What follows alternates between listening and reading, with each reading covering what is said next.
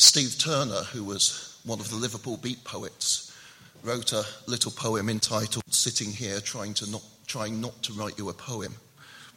It goes like this I'd only known you for one party, two films, three drinks, and a telephone conversation, but there I was, straining for a poem. That's the real hard stuff, poetry. It takes so much to come off once you get on. The hard stuff, poetry. It comes when things have got serious, when passion is in the air, when mere prose can't convey the intensity of feeling, the height of love, the depth of desire. The first words we hear from Adam's mouth in Genesis are poetry and love poetry at that. We're told he's spoken before, he's named all the animals, but his words aren't reported. But now, in verse 23 of the passage we read, they are, and they are ecstatic bone of my bones, flesh of my flesh, woman. Poetry, the hard stuff. Now, we could come to this passage wondering if this ever happened. But I'm not sure that that's a good question. The text is here to tell us about what it is to be human before God, not about events in ancient history. I'm very grateful to Malcolm Jeeves for sending me a couple of papers that he and colleagues had written on the best way to understand these texts in the light of modern science, which I read with interest and I agree with the conclusions that Malcolm and his friends came to. But I'm not sure anything that I'm going to say in this sermon would have changed if I disagreed. So I'm not going to discuss that. If questions of history bother you, talk to Malcolm. He knows far more about it than I do. Our text begins with a jarring note. We read the first words God speaks in this garden narrative. And we hear God saying, Not good. It is not good. To this point, everything in Genesis has been good. Good, very good. That's been the refrain and the chorus, the great celebration. God has made and God is good, and so all that is is good. Our text does not deny that, but it does interpret it. Man alone, Adam alone, is not good. God's creative purpose cannot stop here, or God would have failed. And so God acts. First, the animals, brought one by one to be named by the man, to Adam. Every animal finds a name, but Adam finds no companion, no suitable helper. So God brings sleep to the troubled, incomplete Adam and takes something from him to give him infinitely more. The wound is healed as only God can heal. Woman is formed from man, and he meets she. And poetry, the hard stuff, ensues bone of my bone, flesh of my flesh, called woman because she was taken out of man. The slight pun there works in Hebrew as well as English. Isha, taken out of Ish. Apologies for my pronunciation, Bill. Adam, the man, is now complete in meeting his helper and completer. And out of this, Genesis draws a moral concerning marriage. This is why a man leaves his father and mother and is united to his wife, and they become one, one flesh. And then Adam and his wife were both naked, and they felt no shame. Just as the first creation narrative in Genesis 1 did, this, this second story reaches its high point in celebration of humanity as male and female. In that first narrative, it was sexual difference, male and female, perhaps identified with all the kind of binaries, earth and heaven, darkness and light that had come before. Now it's not just sexual difference, but sexual union. The completion of humanity, this text suggests, happens when and only when man and woman come together in marriage. And I hope that you struggle with that.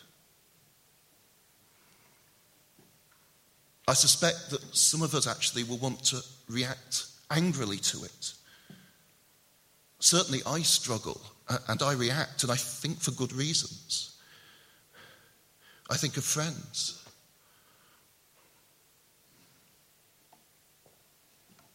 some who are gay or lesbian? Are they not completely human? Is that what Genesis wants to say? Surely not. I think of other friends, women whose marriages have been utterly evil, defined by violent abuse. Was that really the completion of their humanity? No. I think of folk who are single, of Jesus. Is their humanity inadequate? Was there something wrong with Jesus? No. No, of course, no. But then what are we going to do with this text? With what it tells us about what it is to be human?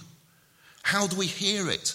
Giving compassion and life and hope and love and leading us to Jesus, not condemning us and our friends and indeed our Saviour. Let's look more closely at it. We can start at the end, naked and unashamed.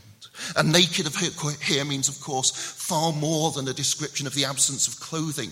Every aspect of the life and being and relationship of Adam and Eve is visible and examinable and available to public assessment. And in all of that, there's nothing that could possibly cause them shame. And we're forced to acknowledge how far this is from our lives and our experiences. So much of us that if it were known, we would be ashamed of. And so we clothe and cover ourselves, hide away. Already we see that the world that the text describes is not one we have ever known. And That's going to be an important part of making sense of it. Moving back through, Adam and Eve are together, made one flesh by their sexual union in utter reciprocity. He completes her. She completes him.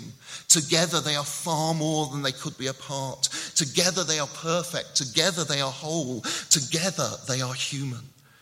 And this, the text well tells us, is the way humans should be human. The road to wholeness, the path to perfection. Created for community, it says. We live in family and leave our birth family only when we create a new family. A man leaves his father and mother and is united to his wife. The story of the creation of the woman emphasizes this. And it emphasizes a, a complementary equality of woman and man. John Calvin wrote beautifully about it. Something was taken from Adam in order that he might embrace with greater love a part of himself. He lost, therefore, one of his ribs, but instead of it, a far richer reward was granted him. He obtained a faithful helper for life, and now he saw himself, who had before been imperfect, rendered complete in his wife. The great English Puritan biblical commentator Matthew Henry writes similarly The woman was made out of the side of Adam, not made out of his head to rule over him nor out of his feet to be trampled upon by him, but out of his side to be equal with him, near his heart to be beloved. There's no space in this text for accounts of male female relations which stress authority and submission. Even Adam complete each other in easy mutuality. Going further back in the text, we find confirmation of this. God's promise in verse 18 is to make a helper matching him. The word help here is ezer.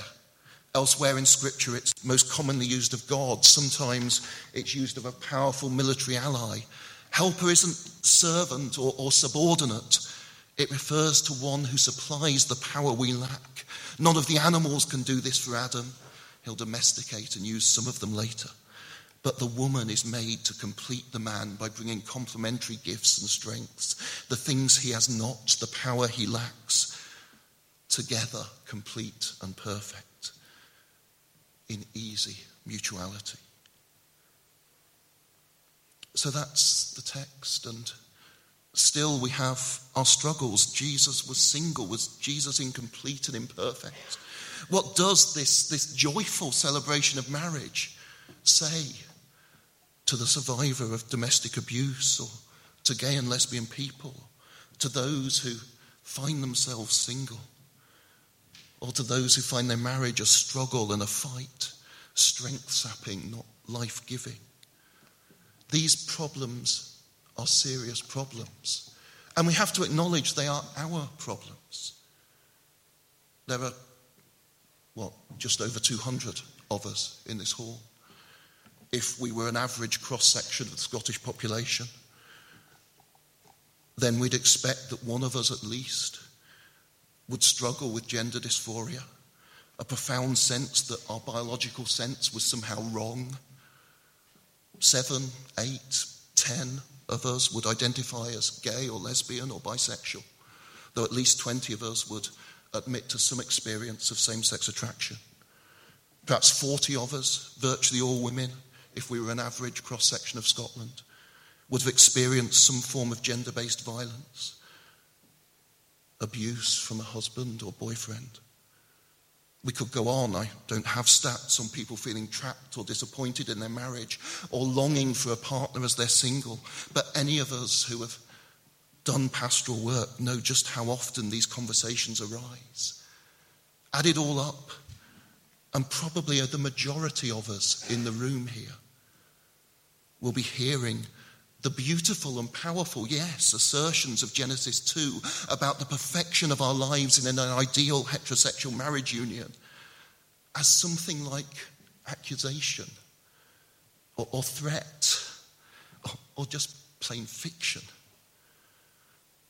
And if you're in the minority, then love for your sisters and brothers should force you to take seriously the problems of those around. I'm sorry to make this so hard, but as I read and reread this text, I see faces and think of names and remember stories. People who are far holier than I will ever be. People who seem excluded or condemned by this account of what it is to be human. Natalie and Lauren and Julie and Sean and David and Karen and Gareth and Rachel and so many others. And to that list, of course, I have to add another name my own. Happens I'm not gay. I've never experienced gender dysphoria. I count our 24 years of marriage as very happy. But perfect? No. No, I've not loved and supported Heather as this vision suggests I should have. We've struggled. I've failed. And I suppose that every one of us in the room could similarly say, this is not my reality. This is not my story here in Genesis. Who is perfect? Not us. Not us. Not any one of us. I read to you from Matthew because I wanted to read the words of Jesus. When we're confused and troubled, we never do badly by turning to Jesus. The Pharisees come in that text. There's an old debate about the law. Can a man divorce his wife for any reason or only if she's unfaithful? Jesus quotes our Genesis text Divorce is an impossibility, the two are one. God has joined, will you separate? But Moses, they say, Moses' stone tablets were a concession to your stony hearts, he says. That's not what God intended. And the disciples break in. If marriage is like that, far better idea not to bother with it. In Jesus' words about stony hearts and in the disciples' incredulous response, we hear the missing truth from our passage. Genesis 2 gives us a vision of perfection, a life where we could be naked and unashamed. Genesis 3 will tell us that such innocent perfection is now lost to us that we can no longer be naked and unashamed, that hiding our bodies and ourselves from the sight of God and each other is going to be our future, not forever, but for now. We are broken. We are all broken. And in our brokenness, the world itself is broken too. The creation groans, longing for redemption, Paul tells us in Romans 8. And we groan so much more, longing for an end to suffering and struggle and brokenness. Scott told us yesterday at the away day the answer to our groaning is, of course, biblical hope, a confidence in what God will do based on a knowledge of what God already has done. Yes, we hope as we grow, but still we groan. Still, we know brokenness while we hope for wholeness. How does this help us with making sense of our text and what it calls us to and who we are? There's an easy way to go, which is wrong, but which unfortunately too much recent Christian writing on relationships has embraced. And there's an easy and wrong response to that way, which has also been rather too popular. You see, it's easy, but it's wrong to imagine that some human relationships in our present broken state approximate sufficiently well to the ideal of Genesis 2 that they are exempted from this claim of universal brokenness. Too much Christian commentary on human relationships has done this. The, the horrible weasel world is normal. If we are straight and cisgender too, too many people want to tell us we are normal. Our friends who are gay or lesbian or trans are not normal. We cannot say this. It is a straightforward and direct denial of the gospel of Jesus Christ. It's a strong claim, I know. But in a couple of weeks, we're going to be remembering the 500th anniversary of the beginning of the Reformation, the great movement when Martin Luther began by insisting that nothing that we do is righteous, but that God makes up for all our failures by the merits of Christ. Of course, he was only echoing Paul in Philippians 3 and in so many other places. These claims that some of us are normal go directly against that. None of us can claim to be sinless in any area of our life. None of us, we are broken, we are fallen. We could not stand before the church naked and not be, unash- and not be ashamed. We, every one of us, have sinned. We have not loved our spouses perfectly as Christ calls us to love. We have not submitted completely to our spouses as God calls us all to submit to each other. In this area of our life, as in every other, we are, every one of us, broken, forgiven sinners. And so we can't point to other people, be they divorced or gay or trans, and say their lives are broken, mine is not. Nor can we respond to that error by suggesting that none of us are broken. There's a profound gospel truth, of course, that all we of us are equal in the sight of God. All of us are loved by God. And that's true if we're straight, lesbian, or gay, or bi. That's true if we're single, married, divorced, remarried, living outside of marriage. That's true if we're cis, trans, we're all equal in the sight of God. Yes, absolutely. We're all equally by, loved by God. Yes, hallelujah. But to infer from that that our desires are rightly ordered and our relationships are sinless is, of course, a mistake. East of Eden, the scripture tells us, soberly, sensitively, but seriously. East of Eden, None of our desires are rightly ordered. We're all broken. Our loves and our longings are warped and twisted out of shape. Genesis will tell us in just a few chapters that the human heart is only evil all the time. The best of us stands under that condemnation. Do I need to prove it to you? I could, of course, but I suspect you know it. We're dealing here with sexuality and relationships. Which one of us will claim never to have to fight against a sexual desire that we know to be sinful? Which one of us will pretend that the thoughts of our hearts in this area never stray? Do we need to talk about pornography or domestic violence or just simple selfishness? Go through the ways that we've all failed to make the point? I know evil's a strong word, it's a biblical word.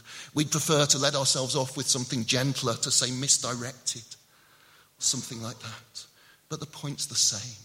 We all desire wrongly. We all relate selfishly and wrongly. And it's just as much a lie to say that there's nothing wrong with our desires as it is to say that only certain people's desires are wrong. So we are left with the conclusion that east of Eden, none of us dares to be naked because we would be ashamed, whoever we are. Our desires are misdirected. We love inadequately or inordinately or just plain wrongly. We are broken people. Perfection in this area is a long lost memory and a distant hope. A sure and certain hope, of course, as Scott was reminding us yesterday.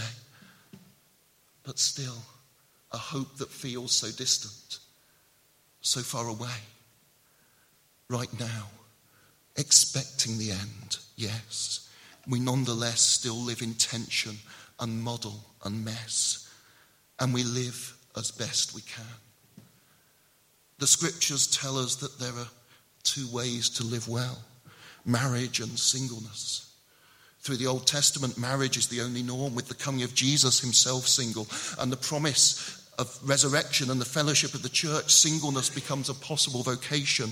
Not because the witness to human community in Genesis 2 is false, no, but because in church fellowship in Jesus, we should find a new mode of community that transcends the old order, a new family when adopted by the same Father. We find ourselves sisters and brothers. The Christian calling of singleness does not deny the need for human beings to be in family. Taught in Genesis 2. Rather, it calls us to live that in a new and better way. And one of the challenges we and every church fellowship face is how do we do that? How do we be family such that those amongst us who are single find the intimacy of relationship, the constancy of love that Genesis tells us every human being needs.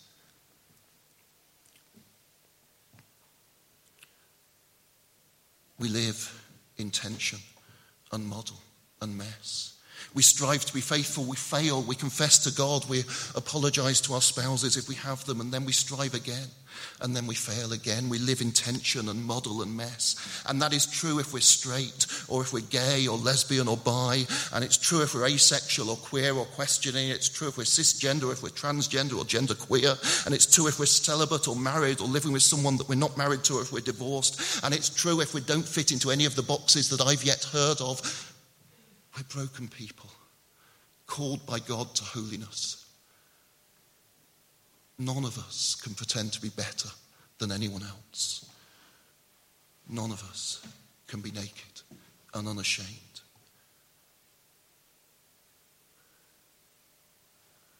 Tensions and muddles and messes are all that we know, all that any of us know east of Eden. All that we know except the call of God always to be more holy than we are now because we are expecting the end. This is our reality. Not the idyllic perfection, the ecstatic poetry of Genesis. By God's grace, we all know glimpses of that. But it's not the settled truth of our story. The brokenness of our present lives and the call to conform them more closely to God's ideals. As church fellowship, of course, it is our high and holy and heavy task to make together certain judgments in this area, as in any other. What modes of life will we call each other to? What ways of living will we have to say sorrowfully but seriously are so far from God's ideal? That they are incompatible with membership of this church.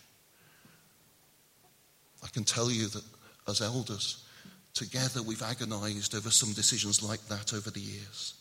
We've fasted and prayed as we've sought God's wisdom, and we've disagreed. Nothing here is easy. And maybe that's all I've got for us as a take home message from today's text and today's sermon. East of Eden, expecting the end. Nothing here is easy. We should not expect our own lives to be easy. We should not impose decisions on others as if that were easy. We should accept that in forming our fellowship, challenges will come that will not be easy. Tensions and muddles and messes. And a memory and an echo and sometimes an experience of the ecstasy and the poetry of what we were meant to be, what God made us to be, what's pictured in Genesis 2. But so often that's fleeting. And always it's flawed. And too easily it's forgotten. I don't think we do ourselves any favours by asking theoretical questions about where we draw certain lines. Rather, we should ask ourselves how we help each other in the particular and unique tensions and muddles and messes that each one of us lives in. Sometimes, often, that help will involve being clear with each other about the moral standards of Scripture, even as we fail to conform to them.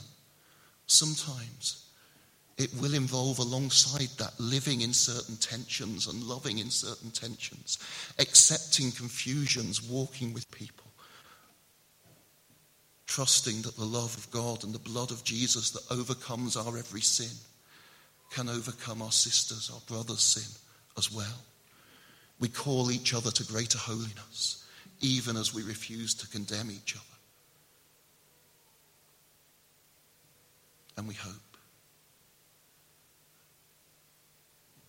Because the promise of the gospel is that the day will come again when we will live in perfect relationship. The family of the Father, daughters and sons together the bride of the Lamb. When we will be naked and unashamed. The promise is that the day will come. The hope is sure and certain. We do live expecting the end. But until the day comes, we can only trust in Jesus to save us from our own failures in this area. And trust in Jesus too to bring others through the tensions and the muddles and the mess that they live in.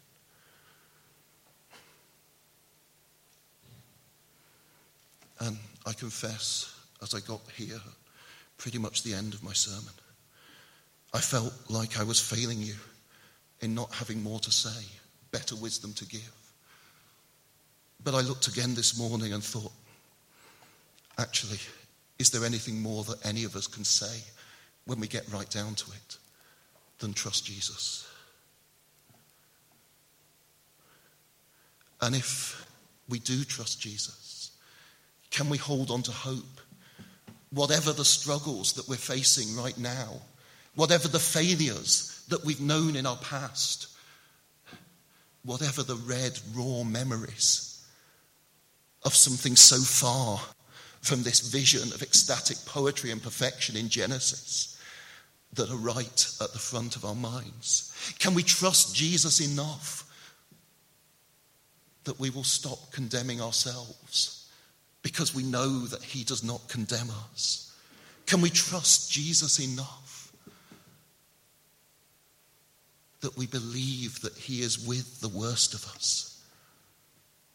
lifting us slowly out of the mess we've gotten ourselves into? Can we trust Jesus enough to come back to those experiences of true community? Yes, and of true sexuality that we have had. And to say that is the reality. However fleeting and however flawed, that is who we are. And that is who we will be. That is who God is making us. trust Jesus and hope for ourselves and for our sisters and brothers. Trust Jesus and hope.